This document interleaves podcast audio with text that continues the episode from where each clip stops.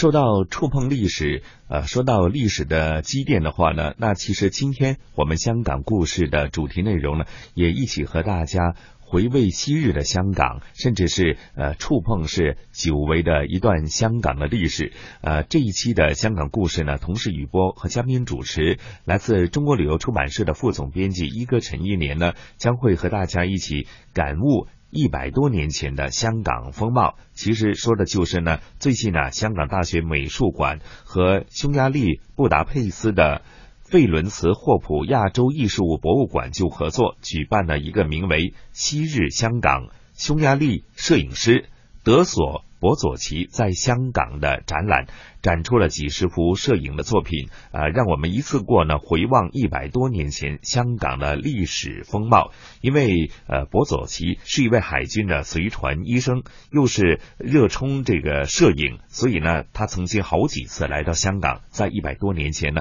就用他的呃摄影机呢记录了一百多年前香港的很多精彩的风貌。那呃，胡杨啊，咱们也事不宜迟，马上感受一下，和大家一起呃回味呢积淀了一百多年的香港风貌，好吗？好的，那接下来就让我们一同走进影像记忆当中的老香港。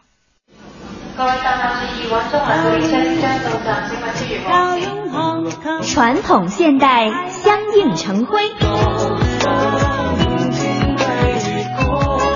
中西文化共冶一炉，东方之珠，动感之都，香港故事。香港故事，魅力中国香港故事。各位好，我是雨波。你拥有的最早的一张照片是哪一年的呢？你可曾想象一百一十年前的香港照片是怎样的呢？最近，香港大学美术博物馆与匈牙利布达佩斯的贝伦茨霍普亚洲艺术博物馆合作，举办了名为《昔日香港：匈牙利摄影师德索博佐奇在香港》的展览，展出了博佐奇的几十幅摄影作品，让我们能够回望一百多年前香港的历史风貌。魅力中国香港故事嘉宾主持陈一年一哥，既是香港历史专家，又是一名专业摄影师。由他向大家介绍这个珍贵的展览，就再适合不过了。那个年代呢，呃，具体的说，就是在啊一九零七到一九零九，呃，那个年代呢，呃，其实香港已经呃相当的繁荣了，嗯，哎，而且呢，呃，作为一个啊外国人进入中国这样的一个口岸啊，一个一个特别呃特殊的一个口岸。呃，而且呢，对外的联系也非常的方便，交通那相相应来说也是挺好的。嗯，所以呢，就呃很多人进入中国都是呃从呃主要是从香港啊出入。哎，正因为这样的一个呃条件呢，所以呃也引起了，也就是可以说带来了摄影业的蓬勃啊，呃，包括了有职业的啊。职业摄影师在香港啊设立据点啊是他的基地，有有不少啊。以前我也介绍过，呃，像呃一八七零年代啊，有一位叫 Thompson 的摄影师啊，呃，他是留下最丰富的中国和香港影像的一个摄影师，呃，他在那个年代已经在香港啊，那是一八。七零年啊，这样的一个呃这么早啊，比呃这位博佐奇啊，这个呃这个我们要介绍的这个摄影师呢，早了几十年，嗯。啊，都已经啊在那里呃设立自己的摄影据点啊，呃拍了大量的影像，嗯，哎呃而他的这种啊，他可以说是事业啊，一一直有呃不少的人延续的啊，嗯，哎。一部分是西洋的摄影家啊，当然了，他们是从，呃，摄影术的发明地啊，嗯嗯，哎过来，嗯，还有一些呢，就是本土的，嗯，就是香港也有不少的一些摄影师啊，也，哎进入了这个行业，嗯，哎，当时啊，就从，呃六十年代啊，就是呃一八六零年一直到世纪初啊，就是二十世纪初，嗯，这一段时间呢。在皇后大道这一带啊，有很多的呃照相馆哦，呃，这个这种照相馆呢，可以说是林立的，就是说很多同时可以存在几十间照相馆啊，有洋人的，有中国人的哈。嗯，哎，他们的作为呢，一方面啊，有的人是很感兴趣，就是对中国文化，对这个啊华洋汇集的一个呃很特别的呃东方著名的海港啊，都有很浓厚的兴趣啊。嗯，还有一部分人是赚钱的啊，他就是拍了这些照片。可以卖给游客啊，嗯，有职业的，有业余的啊，在这里可以说很蓬勃。嗯，这个照相业我觉得比现在还蓬勃。现在的话，其实我们在看看在，比如说，尤其是啊，在星光大道啊，这个尖沙咀啊部分呢的这个游客的景点地区，还是能够看到职业摄影师啊为这个游客们拍照。但是现在因为人手一台手机，一个相机，人人都是摄影师，而且呃能拍专业照片的相机也越来越轻巧了哈。那所以就呃把这个历史翻回到当时来。讲的话呢，那个时候的照相业能有那样的一个蓬勃呢，是非常有趣的一个一个现象来的哈。与那些售卖照片的摄影师不同，匈牙利摄影师博佐奇完全是因为自己的兴趣爱好而拍摄和进行人文记录的。那么，是因为怎样的因缘际遇，令这位匈牙利人有机会拍摄如此多的香港历史照片呢？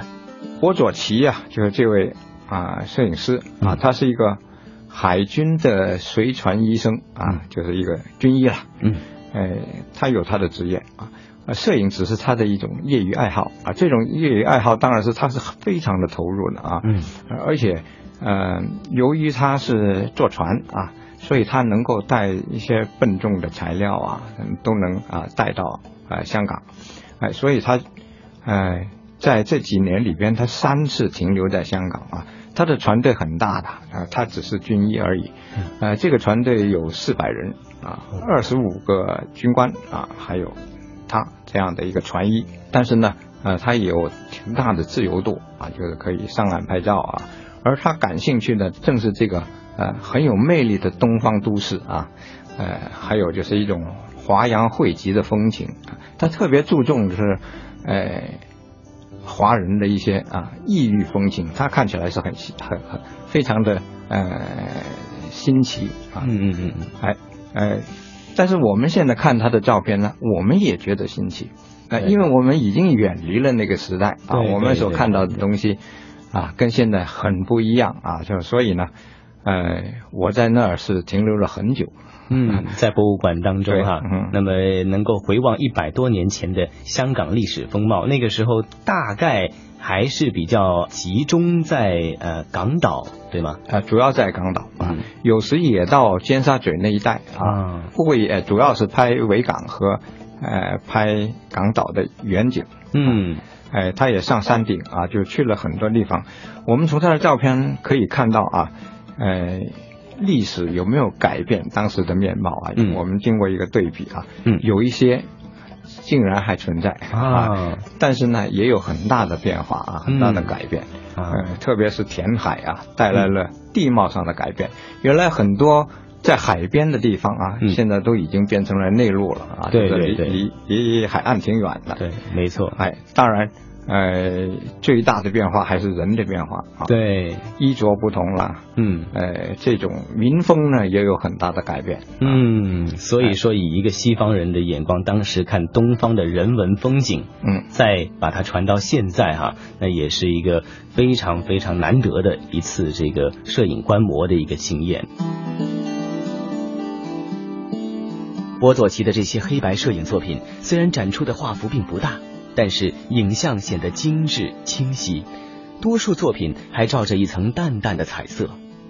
原来作品是用玻璃底板拍摄，印成纸基相片之后，再以手工着色而成。黑白影像加淡彩描绘，正是当时流行的一种表达方式。今天看起来别具古典韵味。在那个时代，摄影的感光材料正由玻璃板卤化银底片过渡到明胶卤化银底片。虽然前者笨重，后者轻盈，但是很多认真的摄影师仍然喜欢用大片幅的玻璃底片。他确实是用玻璃底片拍的，嗯，因为玻璃底片啊能保存到现在很不容易啊，很珍贵啊，所以只能是藏在博物馆里边。哎，我们现在能看到的呢，呃，是它的哎制作品啊，就是复制品。哎，玻璃底片其实是最早的啊一种拍摄和可呃能够达到复制效果的啊一种底片。啊，它的好处就是能够把负向变成了正向，可以多次的复制啊。哎，嗯，那个时代其实已经有了胶片了，刚刚开始啊。哎，胶片也有了，但是呢，有很多认真的摄影师呢，还是喜欢用玻璃底片。这个就有点像我们这个数码相机刚刚开始的时候，认真的摄影师 还是要用胶片。用胶片。哎，对，呃，这个还有一个原因就是，呃，当时用的片很大啊，因为你越要呃精细，越要呃有高指数啊，就是要呃用大的底片，呃，玻璃可以做到很大，而当年的胶片并没有那么大。啊，也而且还还不到普及的程度。嗯嗯嗯。那么为什么在呃这个时间反而能够找到啊，当年这么久之前在远在匈牙利的一个一个海军军医他的这些照片记录呢？呃，这个呢就要感谢啊匈牙利的博物馆啊，他呃呃匈牙利在布达佩斯啊有一个亚洲艺术博物馆啊。哎，这里呢就收藏了这一位摄影师啊，他的一些作品。嗯，就是本来我们要欣赏到这些作品，本来是要去到匈牙利的这个这个布达佩斯的那个博物馆啊，亚洲艺术博物馆才有机会看到。但是这一次呢，在这个港大的美术博物馆啊，我们在这个一月八号之前就有机会。啊，在本地欣赏到百年前的昔日香港的珍贵风貌了哈。要谢谢一哥为我们介绍百年前的香港风貌，呃，一位海军医生的影像记录。